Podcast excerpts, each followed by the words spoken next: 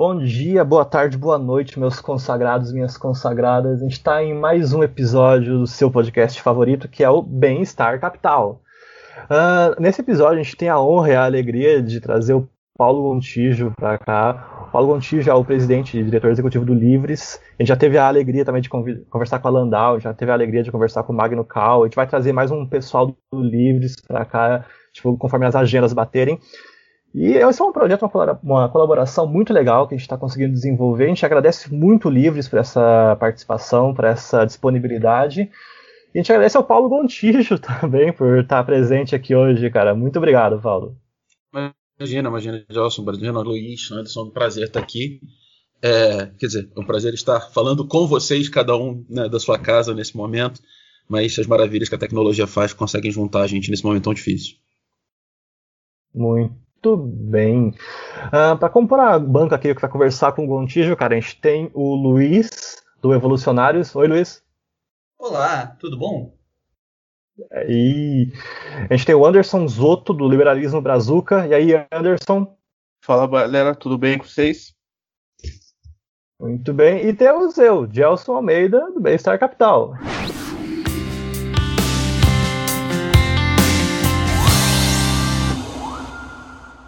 Muito bem, galera.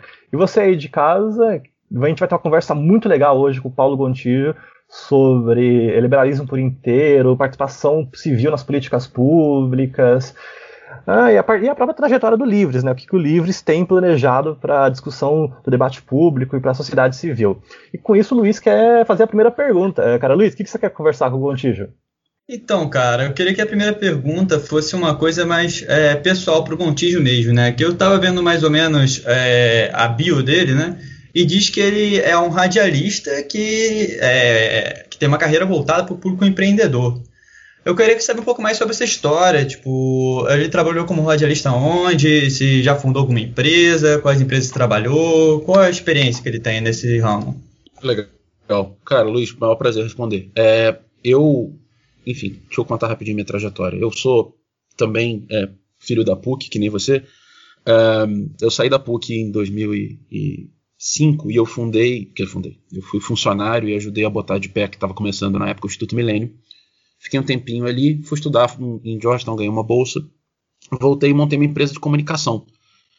Então, sim, eu empreendi na área de comunicação, fiquei quase 10 anos ali é, trabalhando com diferentes clientes, é, na área muito de, de projetos e consultoria em comunicação corporativa, principalmente. E nesse tempo eu decidi que eu ia é, doar uma parte do meu das minhas horas né, para causas que eu acreditava. E eu entendia que a causa mais é, imediata ali, que melhorava o, o, o ecossistema onde eu estava, era empreendedorismo. Então, é, não foi só uma questão de rádio, na verdade, foi uma trajetória que começou com entrar na Associação Comercial do Rio, participar do Conselho de Jovens Empresários, aí crescer lá dentro, virar. Isso, trabalho voluntário, tá? 100% é, voluntário.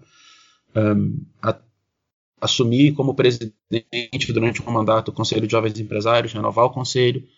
Um, nesse meio tempo, eu fui também, durante muito tempo, da CONAGE, que é a Confederação Nacional de Jovens Empresários, e aí eu montei um programa de rádio com alguns amigos na Rádio Roquete Pinto do Rio de Janeiro, sobre empreendedorismo. Chamava Em Branco, era um talk show de uma hora toda quarta-feira. E eu fiquei sete anos no ar, é, 100% voluntário, toda quarta-feira, era minha terapia semanal. É, e era um processo de aprendizado também, entender o que era empreendedorismo no Rio de Janeiro, principal. Toda semana eu tinha o trabalho de montar uma pauta, trazer alguém, levar ali, ficar durante uma hora conversando, tentando entender o que aquela pessoa estava fazendo e como é que aquilo contribuía para fazer o que empreendedores fazem, né? resolver problemas de alguém. Então foi uma experiência fantástica, assim, que me ajudou tanto a melhorar minha capacidade de oratória, quanto a uma visão um pouco mais real do que era empreendedorismo no Rio de Janeiro. Né? Para além, obviamente, das análises é, quantitativas que são importantes, era muito importante para mim também entender quem eram as pessoas que estavam fazendo aquilo. E, eu, e foi interessante também porque eu peguei dois momentos bem distintos do Rio de Janeiro. Né? Eu comecei em 2010 a fazer esse programa, eu fui até 2017. Então eu peguei todo o boom do Rio de Janeiro, né, naquele período ali, 11, 12, é, 13 até 14, vai, eu diria. É, e o crash depois, né? Então era muito engraçado, assim, aquelas pessoas que começavam fazendo, olha, vou fazer aqui uma startup de tecnologia que vai vender, sei lá, é, vai fazer um Tinder de cachorro, vou vender ração para e, e, e, eu vou estar em Round A em dois anos e pô, vou para Califórnia e não sei o quê. E dois anos depois o cara fala assim, não, então eu, eu reescalei meu negócio, eu pivotei aqui, então agora eu vou fazer uma entrega de cesta orgânica para 20 famílias e tal. E todas essas eram formas de empreender, porque elas tinham muito a ver com um, o cenário econômico, né, o perfil da cidade.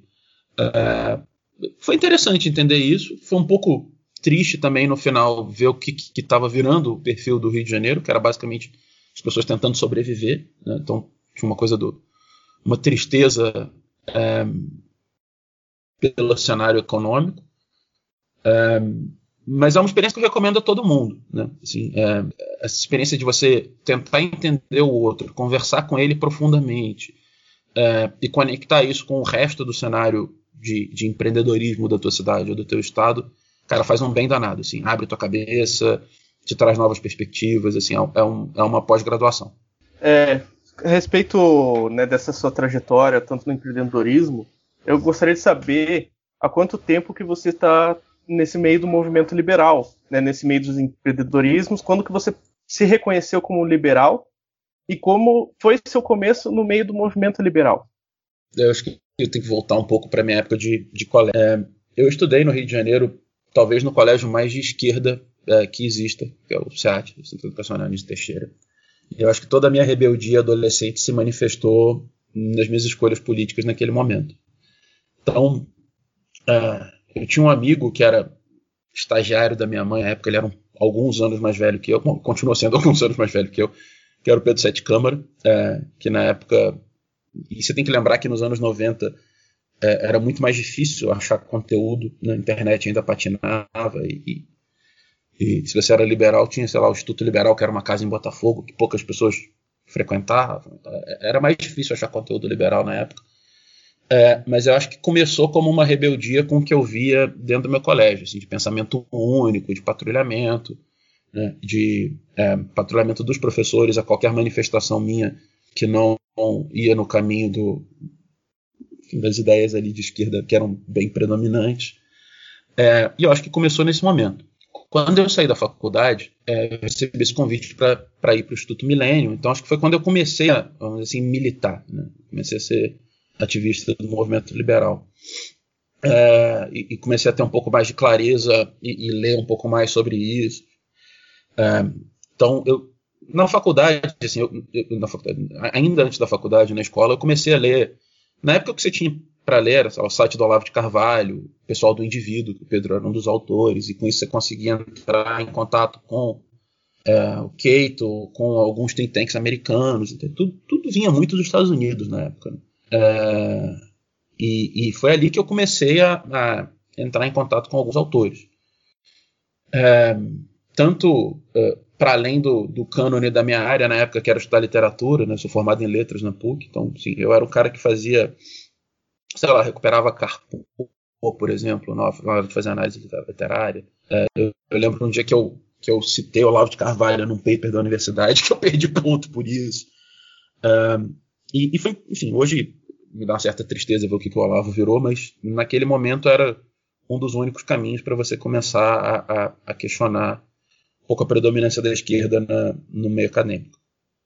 E aí, é, enfim, 2005, 2006, até uma parte de 2007 é, dentro do, do Instituto Millennium. Foi um, uma experiência intelectual muito intensa, né? aprendi muito, li muito, tive contato com muita gente muito boa. Assim, só para dar um exemplo, a gente organizou, por exemplo, na PUC uma palestra do Douglas North, prêmio de, é, Nobel de Economia, e, e, esse é o tipo de contato que você nunca esquece na tua vida. A gente editou um, um, um livreto de, de textos dele, distribuiu na época, assim, foi uma experiência fantástica. É, então, aí começou a militância um pouco mais estruturada dentro do movimento liberal. É, quando eu voltei de, de Washington e, e fiquei um pouco mais nessa trajetória na iniciativa privada, eu não fiquei tanto na linha de frente do movimento liberal per se, mas eu era dentro do, do movimento empreendedor, uma voz é, bastante crítica ao governo, né, PT, é, promotor das ideias liberais ali um pouco mais é, é, um pouco mais focado né, dentro da área de empreendedorismo. É, e aí foi interessante, porque no final de 2016 eu recebo um chamado de alguns amigos. Eu já estava acompanhando o Fábio Osterman, que é meu amigo há um tempo. Quando eu vi que ele era candidato em 2016, falei, opa, negócio interessante aqui. E aí descobri que tinha um movimento chamado Livres, é, que juntava tudo que eu, que eu rejeitava na política brasileira. Né? Assim, juntava é, é, liber, liberdade econômica com liberdade política, liberdade nos costumes. Me parecia muito é, é contraditório que no Brasil você não tivesse movimentos. É, e aí, aí mergulhei de cabeça. Né? É, mergulhei de cabeça ao ponto de cada vez menos cada vez menos me focando na, na, parte empresarial e cada vez mais voltando para política, até que foi um encontro de vocação, assim, de entender que o meu caminho passa por aqui. Então, vou fazer dessa trajetória a minha trajetória. Então, assim, muito pouco resumidamente, eu diria, foi como eu, eu participei do movimento liberal e da promoção das ideias liberais ao longo desses últimos anos. Cara, a parte legal dessa narrativa, dessa história que você contou, é que você fez um recorte histórico que casa certinho com a minha próxima pergunta, cara, que é tipo, você mostrou onde é que as pessoas estavam nos anos 80, nos anos 90, como é que estava uh, o pensamento das instituições nos anos 80 nos anos 90. Daí você fala, tudo isso convergeu para o que o Livres é hoje. E uma coisa legal do Livres, cara, é que tipo, a gente não consegue ver uma desconexão ou então uma contradição, que é igual que a gente vê em outros movimentos da sociedade civil. Por exemplo, o MBL ele teve que se reinventar praticamente, porque ele teve que sair de uma pegada mais é, fake news, cheat poster, meme, para uma pegada, não, nós somos quase um partido de verdade, nós somos, nós temos um pensamento ortodoxo, nós temos um pensamento ético, tipo, Kim Kataguri do, da, de 2013 não é o mesmo Kim Kataguri de hoje.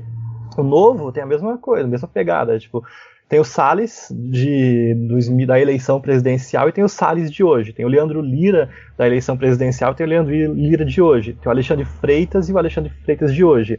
O Gabriel Monteiro, por exemplo, do Rio de Janeiro aí, e tem o Gabriel Monteiro de hoje. Tipo, eles todos eles tiveram uma, uma, uma desconexão muito forte, eles tiveram que se reinventar a imagem deles, a forma como eles participam da sociedade civil, de uma forma praticamente em 100%. O Livres não tem isso. O Livres se mantém um, minimamente coerente. Por que, que você acha que o Livres se mantém tão coerente?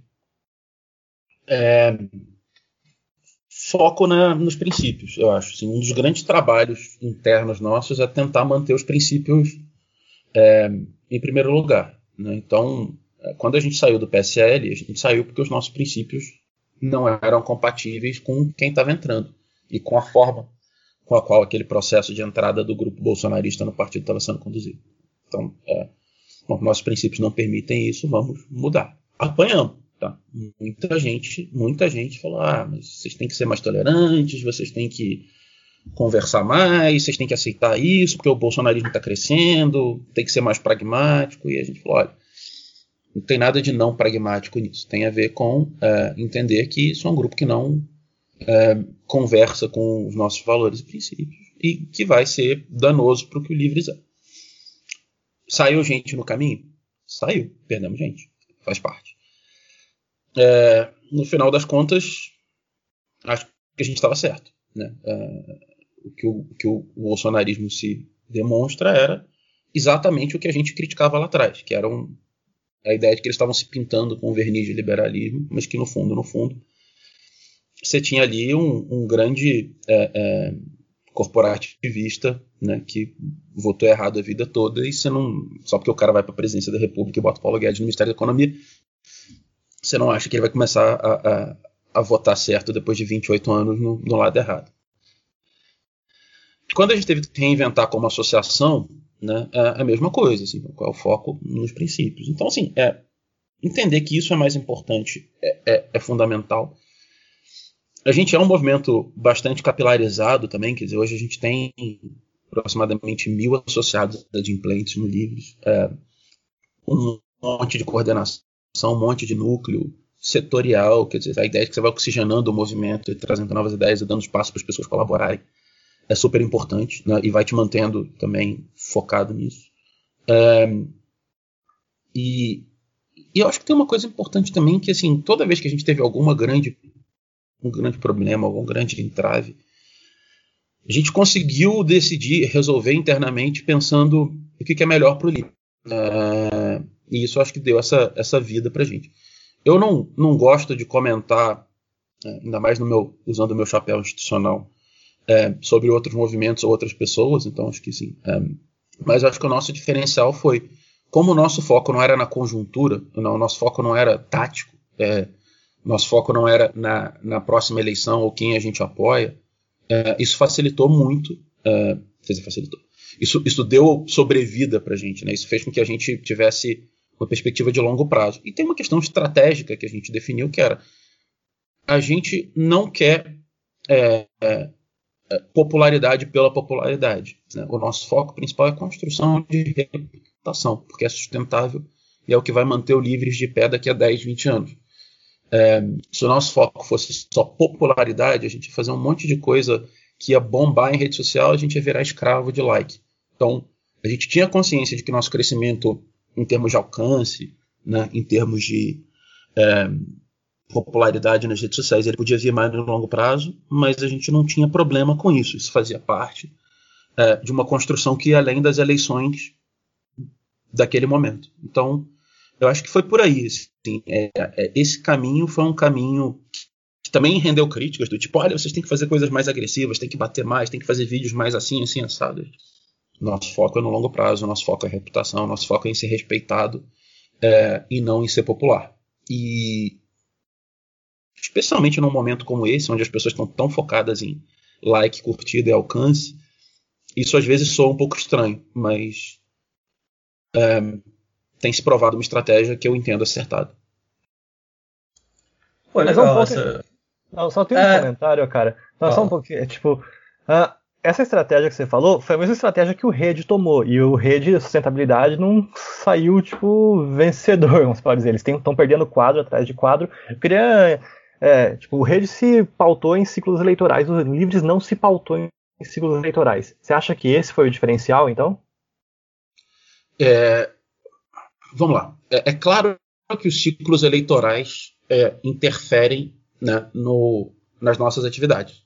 Seria é, seria que não.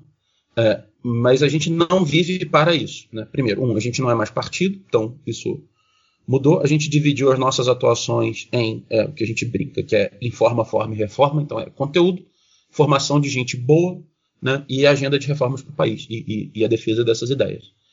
Quando eu falo de formação, por exemplo, eu não estou falando de formação de pré-candidatos, eu estou falando de formação de lideranças que podem ser, por exemplo, que nem o projeto Embaixadores, que a gente tem, que são jovens é, de áreas periféricas do Recife, é, que estão sendo preparados para serem donos da própria vida, até pessoas que vão ser candidatos. Mas aí isso depende deles. É, o que a gente quer é formar gente boa, bons lideranças que tenham suas atuações pautadas pelos valores do livre. Em anos eleitorais, a gente vai formar gente com mais capacidade de, de ter atuação protagonismo, de protagonismo em, em campanhas eleitorais? Vai. É, em anos não eleitorais, a gente vai focar mais em, em, base? Vai.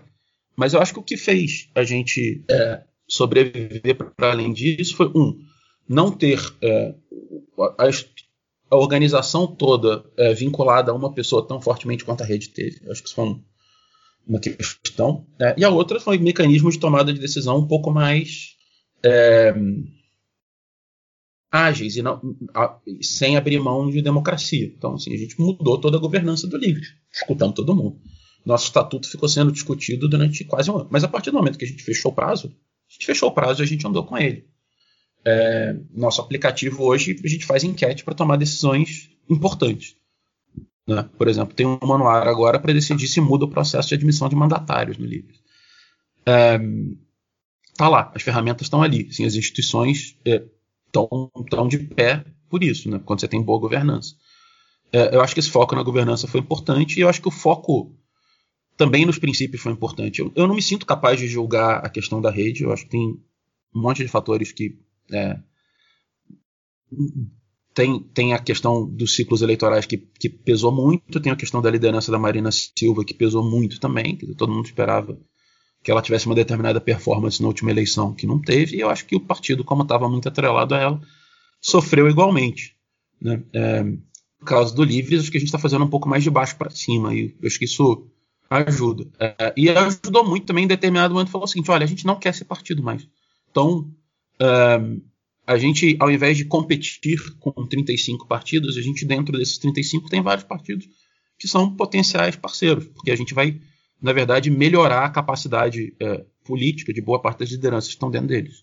É, ainda nesse sentido aí que você falou, que vocês têm muito cuidado né, em, selecionar as pessoas por causa dos princípios, do, da, da, ética do partido, dos princípios e valores e tudo mais. É, você contou no, no canal do Livres uma vez que vocês quase apoiaram o Wilson, Wilson Witzel né, na, na eleição ou você como pessoa e não como instituição, não sei. Mas como é que foi essa história? É, o que te fez é, pensar que poderia ser uma boa opção? E depois, o que te fez perceber que de fato não era e se afastar? Então, é, a, história, a história é um pouco mais, mais longa, mas é uma história interessante. Seguinte, em 2017 ainda, é, a gente era incubado, vamos dizer assim, dentro do PSL, e eu era presidente do partido no Estado. Né? E eu tinha herdado um partido. Basicamente a ideia é o PSL do Rio era um partido do que tinha de mais rasteiro da política fisiológica, né? zero de elemento ideológico entre os municípios, zero. Enfim, é um partido bem é, longe do que a gente gostaria que ele fosse. E eu fui tentando organizar o partido com base nos princípios e valores do livro.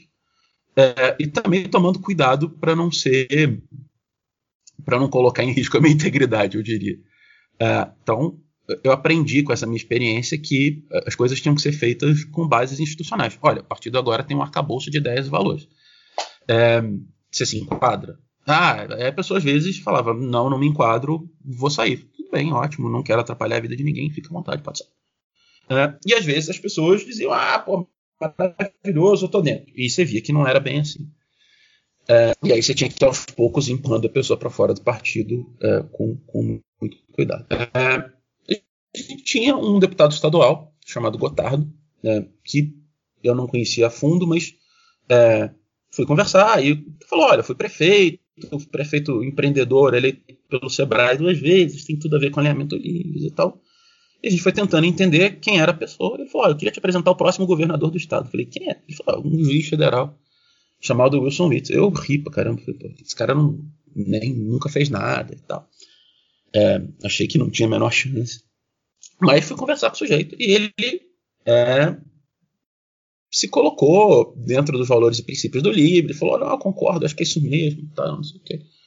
É, e a gente foi chamado para fazer uma palestra na inauguração de um dos núcleos do Livre, barra PSL, na época, em Barra Mansa fiz uma palestra junto com ele e achei ele meio forçadão e tal, mas beleza. É, e aí, com o tempo foi passando, você via que o cara estava conversando com todo mundo. Então acho que esse foi para mim o divisor de águas, de entender que assim, hum, não, não está alinhado, assim, tá, tá querendo achar um espaço só. Né? O cara estava conversando com o PSC, estava conversando com a gente, estava conversando com o PDT. Eu falei, ó, não vai fazer sentido, deixa isso para lá. E aí cada um foi tomando seu rumo. Né? Naturalmente você vai né, você, você vai PSC, fica à vontade, cara, tudo bem. É, mas eu achei que era só oba-oba. Eu achei que era só um cara meio fanfarrão. É, quando veio a eleição, em 2018, a gente já não estava mais em partido, né? Eu, eu, eu, era candidato pelo, pelo então PPS, cada um no seu rumo e tal. A gente começou a ver o que estava virando a campanha do Witzel. E duas coisas me surpreenderam.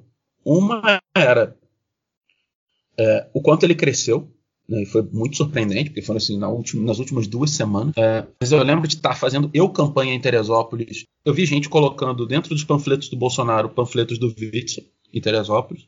Falei, esse cara vai crescer. E, e, não deu outro, assim, na última semana ele disparou. É, e outra coisa que me surpreendeu foi o quanto é, aquele pacato e, e, e, e bonachão juiz federal tinha virado um pitbull por causa da campanha. Eu falei, cara, isso tá muito esquisito. É, mas enfim, é, ficou claro que era uma pessoa que fazia qualquer coisa pelo voto, não estava pautado por princípios e valores. Então acho que foi uma decisão muito acertada. Né? Sim, um ano antes disso, falar assim: deixa esse cara ir pro outro lado e tá tudo bem. É, mas é interessante como você vai vendo dentro da política é, esse tipo de construção de trajetórias. Né? sim, sujeito que só porque era juiz, só porque se posicionou bem e pegou uma onda, né, ele surfou uma onda muito forte no Rio de Janeiro, que foi a onda do bolsonarismo, é, e o desastre que foi. Sim, que governo desastroso dele. É, é, que tristeza para o Rio de Janeiro estar tá na situação que está. Então, essa é a história do, do, do Witzel é, e da tentativa de aproximação dele com, com o Livres lá atrás, é, que me deixou clara a lição, assim, cara, confia no seu instinto, porque claramente tinha alguma coisa estranha ali. Eu não imaginava que podia ser tão ruim. É, eu não imaginava que esse cara com a caneta na mão ia fazer o estrago, mas é, fiquei muito feliz com a decisão que a gente tomou. É, e tomando respeito né, da, dessa que você falou a respeito do Wilson Witzel e essa história que você acabou se afastando dele, né, você também tem alguns vídeos que você fala que na política do Rio de Janeiro sempre se espera o salvador da pátria, né? E sempre tem aquele político que parece que vai chegar e vai assim, do dia para a noite vai acabar com os problemas da violência, os problemas da falta de água, os problemas gerais do Rio de Janeiro, né?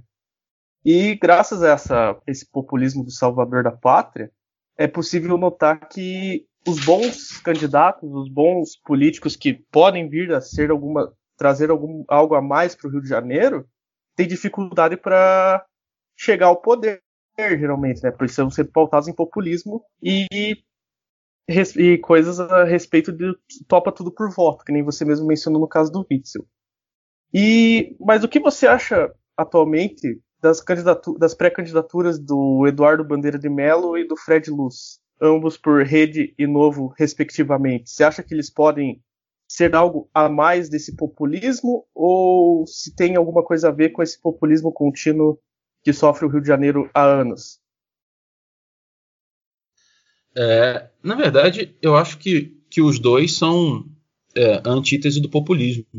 É, eu gosto dos dois, com perfis diferentes. O único problema para mim é que eles são flamenguistas, eu sou fluminense, mas é, tirando isso, não, não nada que desabone os caras em termos de gestão, em termos de caráter. Acho que são dois bons candidatos. Um, e acho que os dois têm o mesmo problema na candidatura deles, que é isolamento político. É muito difícil você é, se eleger prefeito do Rio sem, sem fazer uma construção política um pouco mais ampla que além do seu partido, que são partidos pequenos. É, então eu acho que tem esse problema. É, é, acho que Bandeira vai acabar tendo candidatura puro sangue também. Né? Fred é candidatura puro sangue por definição. Gosto dos dois. De novo, assim, acho que não, não são, não vem muito com essa pegada de, de Salvador da Pátria, pelo contrário. São dois caras de perfis discretos e tal.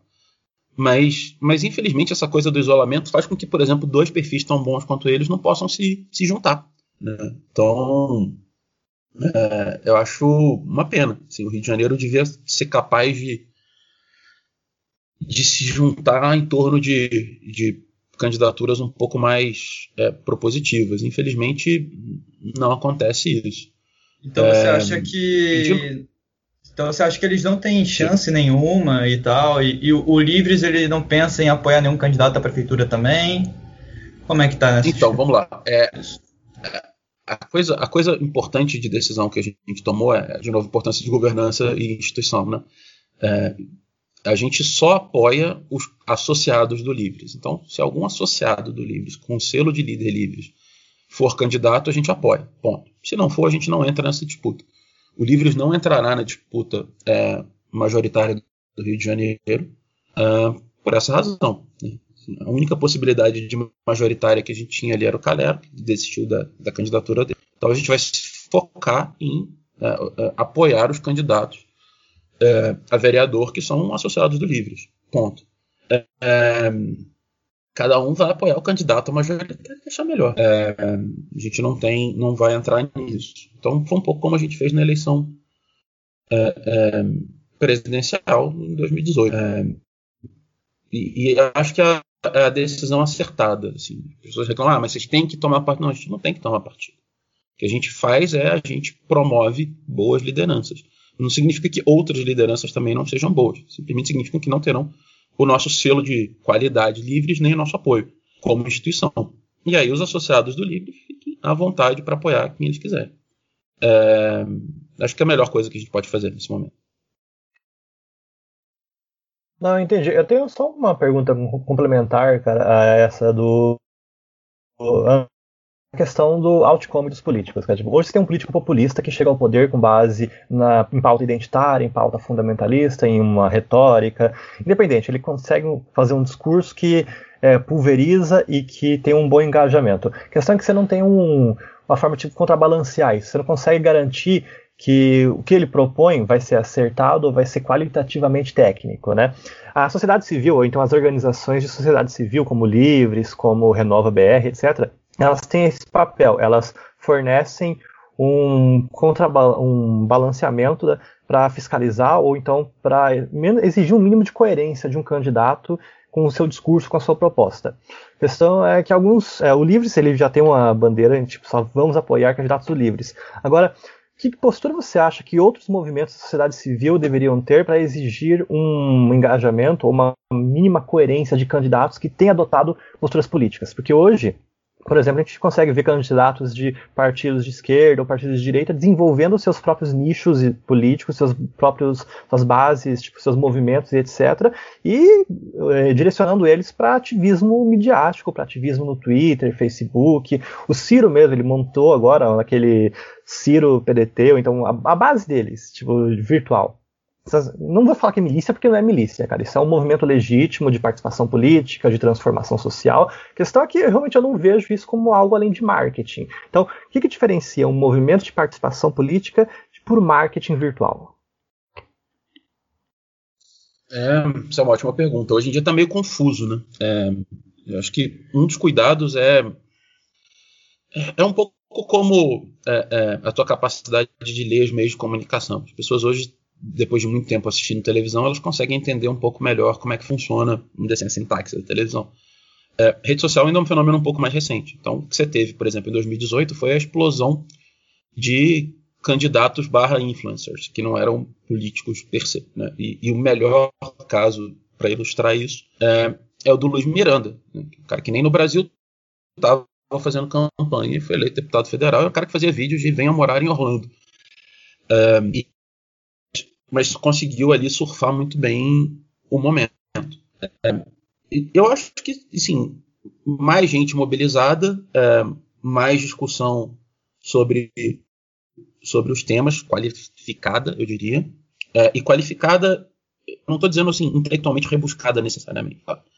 mas é, por exemplo, sei lá, é, todo mundo tem um grupo de WhatsApp na família e boa parte dos grupos de WhatsApp da família tem o tiozão, no meu caso, meu tio Paulinho, militar aposentado, morador do Lagoa Santa, que repassa conteúdo que ele nem viu direito. E boa parte desse conteúdo é, é conteúdo de apoio ao presidente Bolsonaro, com vídeos do tipo: é, olha aqui, as ONGs internacionais estão saqueando o ouro do Brasil.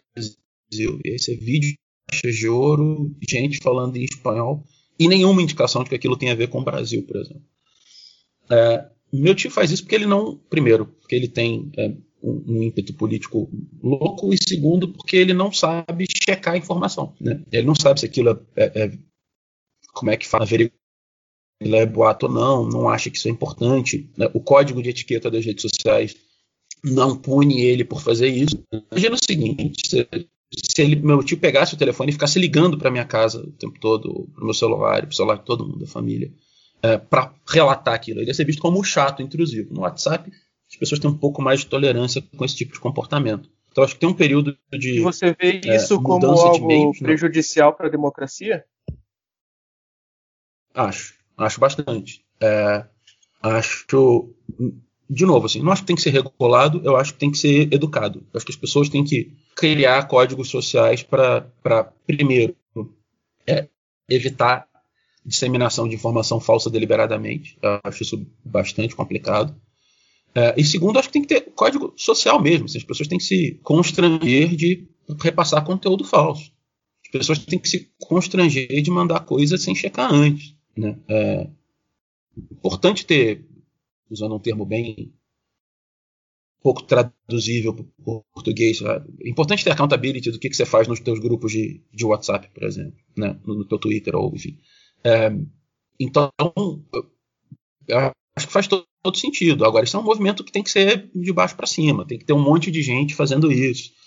É, tem que ter militância, é, vamos dizer, de qualificação do, do, do, do leitor.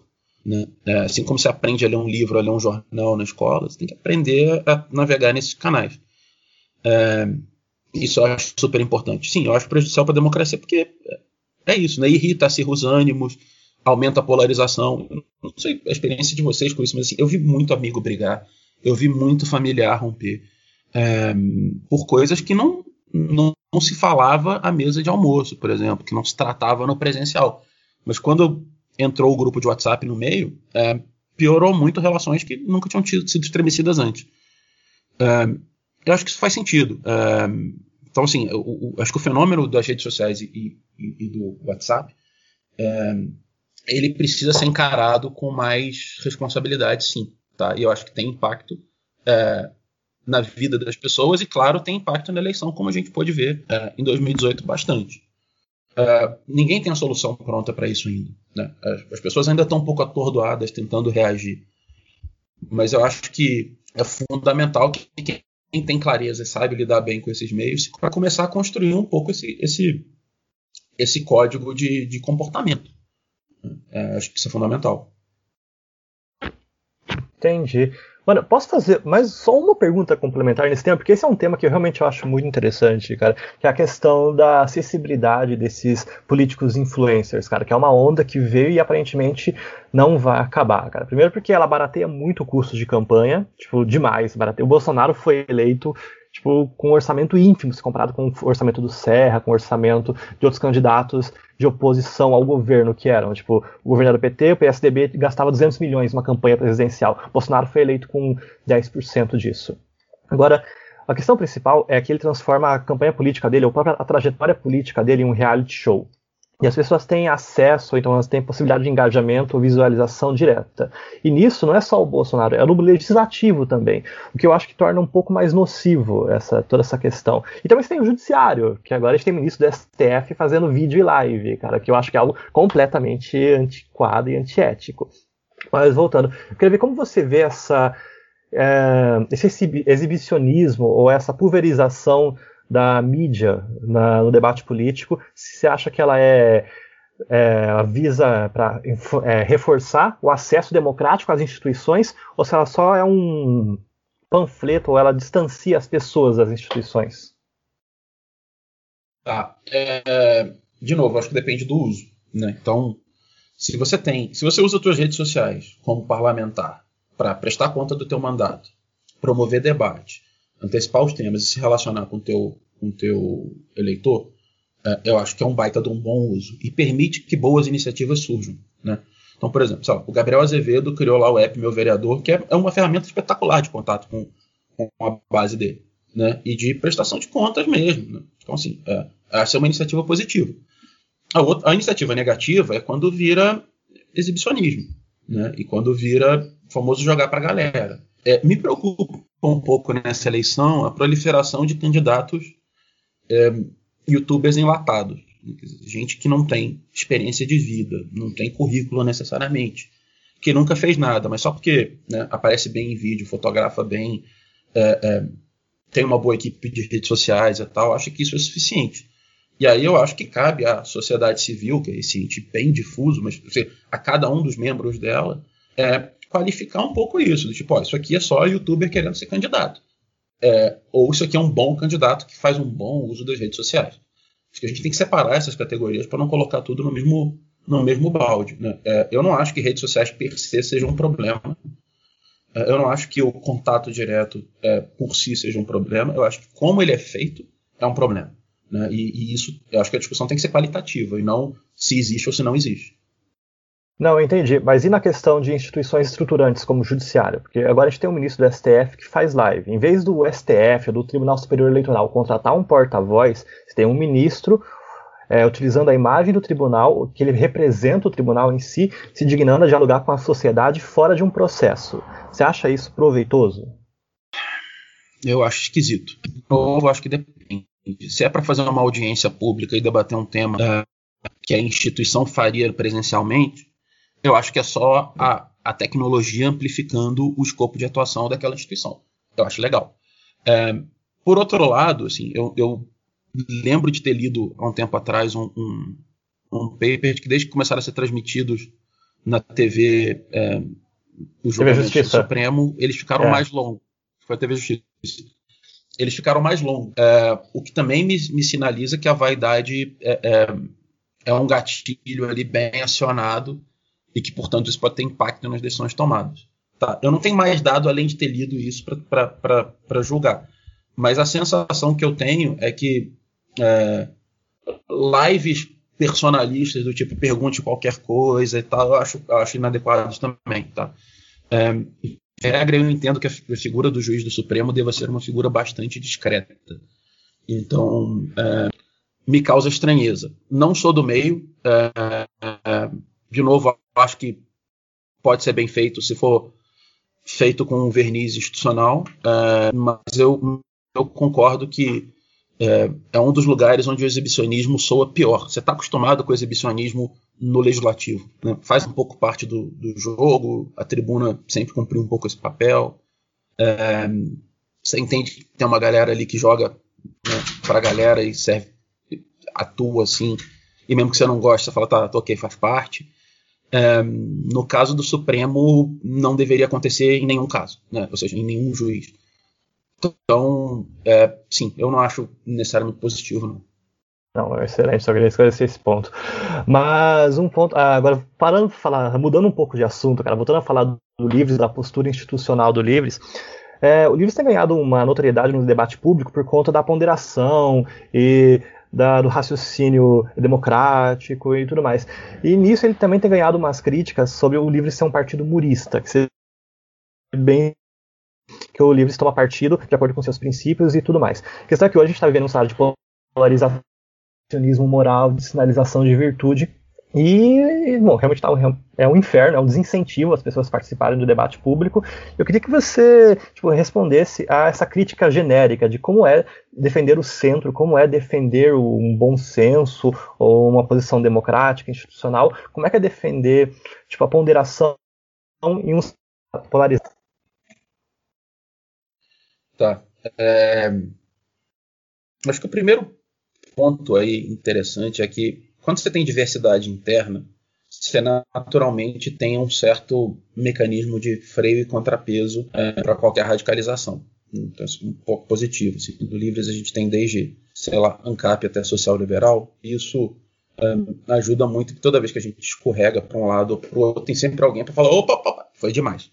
É, e, e, e, essa dinâmica interna ajuda. Segundo,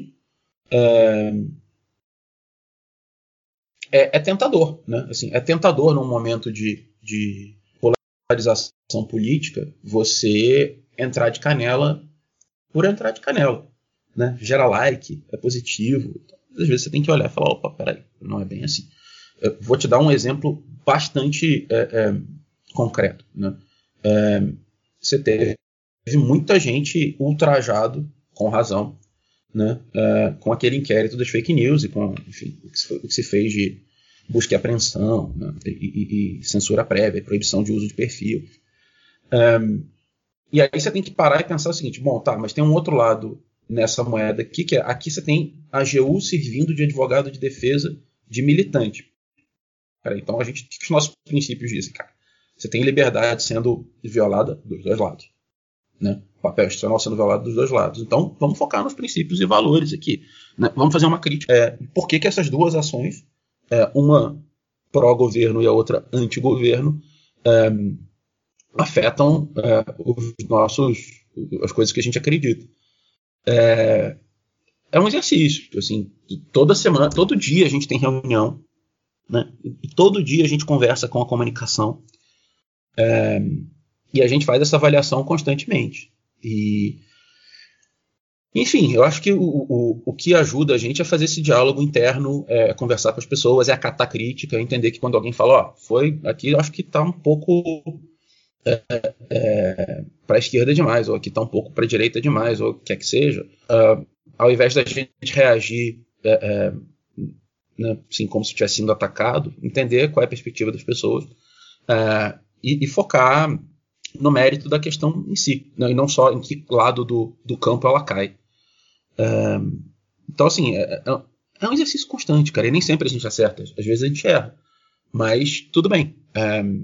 O que a gente não, não deixa de fazer nunca é aprender com os erros, eu acho que esse é o ponto.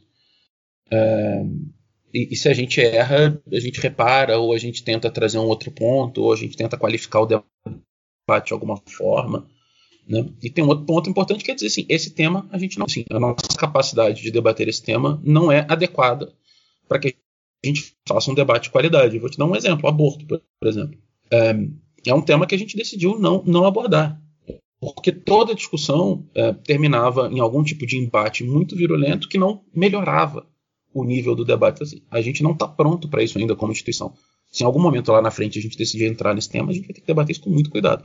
Mas por enquanto, não vamos entrar. Pô, legal. Eu queria voltar agora no, no outro assunto. Você tinha falado, é, e trazer um novo, claro, né? Você tinha falado que criticado, né, tanto o Bandeira como o Fred Luz por candidaturas puristas e tudo mais, e depois você citou que o Livres ele só apoiaria candidatos que fossem do Livres mesmo, que também me parece uma, uma postura um pouco purista.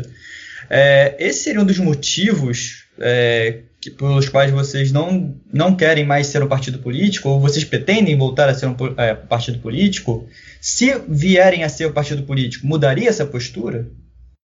Então, acho que tem um ponto bastante importante para esclarecer logo de, de saída, que é, não, a gente não pretende ser um partido político mais. Né? Isso foi decidido lá atrás, resolvido, e a gente está muito feliz sendo uma, uma associação. Né? É, então, um, a gente não opera dentro da lógica de partido político. Né? A gente não tem é, bancada, tempo de televisão para oferecer, nada disso.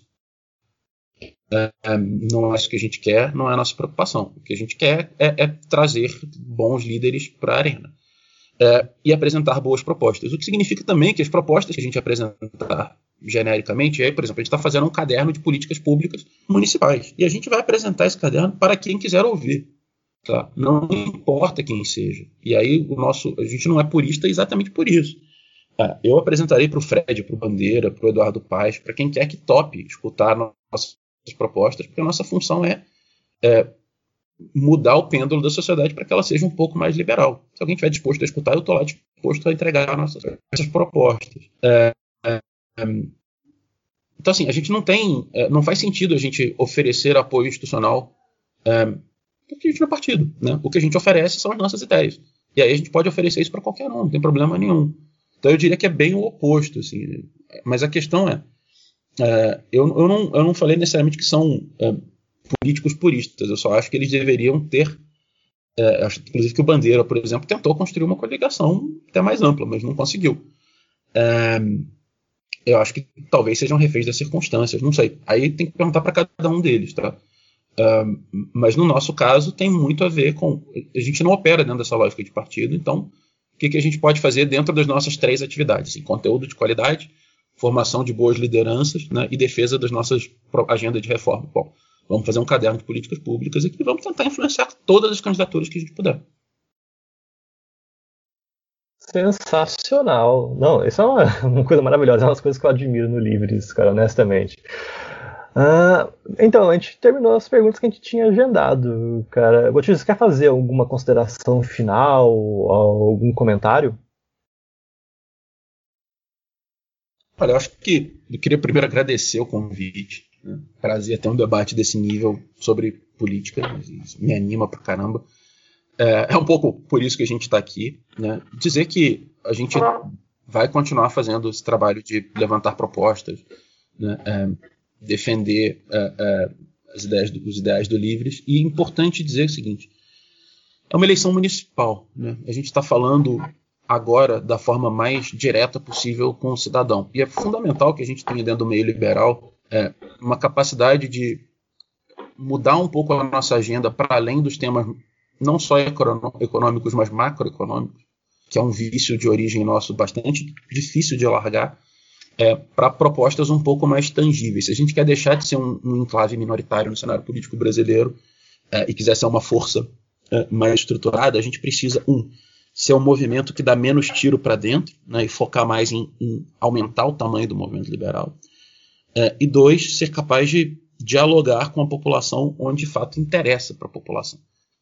É, essa é a eleição que fala de creche, que fala de rua, que fala de padrão arquitetônico, que fala de saneamento, porque são os municípios que escolhem as empresas, dentro de um ano de um marco, de um novo marco de saneamento aprovado. A gente precisa ser capaz de entrar na arena e oferecer propostas liberais para os problemas que são concretos. Uh, a gente não pode mais ser o movimento da galera que só fala de temas abstratos e que estão fundamentalmente corretos no plano macroeconômico, mas que não oferece soluções para os outros temas. Então, muita gente, por exemplo, critica o Livres porque a gente fala de racismo ou de diversidade ou de temas assim. E eu aprendi muito cedo na minha trajetória política que ou a gente oferece soluções liberais para esses problemas que de fato existem, ou outros campos políticos oferecerão e a gente perderá. A gente perdeu a agenda de direitos humanos para a esquerda durante muito tempo, a gente se negou a falar dela. É o momento dos movimentos liberais oferecerem soluções liberais para o que de fato existe de problema. É, ou então a gente está condenado a viver na nossa eterna bolinha. Esse é o meu ponto. A teoria da paz, né? Tipo, você não pode ficar sempre é, pautado na guerra quando o conflito menor ainda existe. É uma verdade da teoria política, cara. Eu acho que sim. A gente uhum. tem que tem que oferecer solução para as coisas. Né? E, e, se, e, se, não forem soluções liberais, é, outras soluções aparecerão. Então, é, no campo de direitos humanos, eu, eu vou te, te lembrar, um, te contar uma história que é, que é, é bem anedótica e interessante. Em 2018, eu estava era candidato a deputado estadual, participando de todos os debates que me convidavam, né, desesperado para ter agenda. Fui debater em Niterói, num, num, dentro da UF, num, num pré-vestibular que eles tinham lá dentro tal, e sei lá, possivelmente eu era o único candidato que não era de esquerda ali na mesa, né, e tinha um vereador do, do PSOL de Niterói, é, Paulo Gomes, alguma coisa assim. E o cara começou a falar dando porrada no liberalismo, dando porrada no liberalismo, e pai cita Nabucco. Aí eu. Chegou a minha vez e falei: olha, eu queria dizer que fico muito feliz de saber que tem salvação dentro do PSOL, porque é um vereador do PSOL citando Nabucco, um excelente expoente do liberalismo brasileiro, nem tudo está perdido. O cara ficou espumando de raiva comigo e tal. Mas basicamente ele estava recuperando um liberal é, e, distorcendo o discurso do Nabucco né, para as suas é, é, para suas conveniências eleitorais no momento. E a gente era tão é, ruim de comunicação historicamente que daquele auditório de 50 pessoas, quase ninguém sabia é, que o Nabucco era, era liberal. Então faz sentido a gente recuperar os símbolos históricos, faz sentido a gente contar a história do liberalismo, porque senão vem um Jones Manuel da vida, cola num Caetano, e daqui a pouco você tem gente dizendo que liberalismo equivale à, à escravidão. É, e a gente tem que aprender com os nossos erros do passado. Ah, essa é uma grande verdade, cara. Tipo, eu comecei esse podcast com o Júlio ano passado, cara. A gente já tá no episódio 50, mais ou menos. E é, essa é a proposta principal do podcast. A gente tenta apresentar é, fatos da forma mais é, ortodoxa possível, sem valoração. A gente conversa com pessoas de todos os lados, a gente conversa com heterodoxo, a gente conversa com gente da esquerda, a gente conversa com gente da direita, a gente conversa com movimentos políticos, mas sempre pautando por um, um debate sustentável, cara, sem puxar sardinha, sem eventualmente virar marketing, porque um grande receio que a gente tem como é, instituição, como instrumento de comunicação, que é isso que a gente é, a gente é um instrumento de comunicação, um podcast, é se transformar em marketing e é, vulgarizar informação. Isso é uma coisa que a gente evita ao máximo possível, por isso que a gente exerce um controle de qualidade e tem critérios e etc. E, bom, essa é a finalidade do que a gente se propõe a fazer. O livro a gente consegue perceber que tem essa finalidade também, que ele não quer vulgarizar a discussão.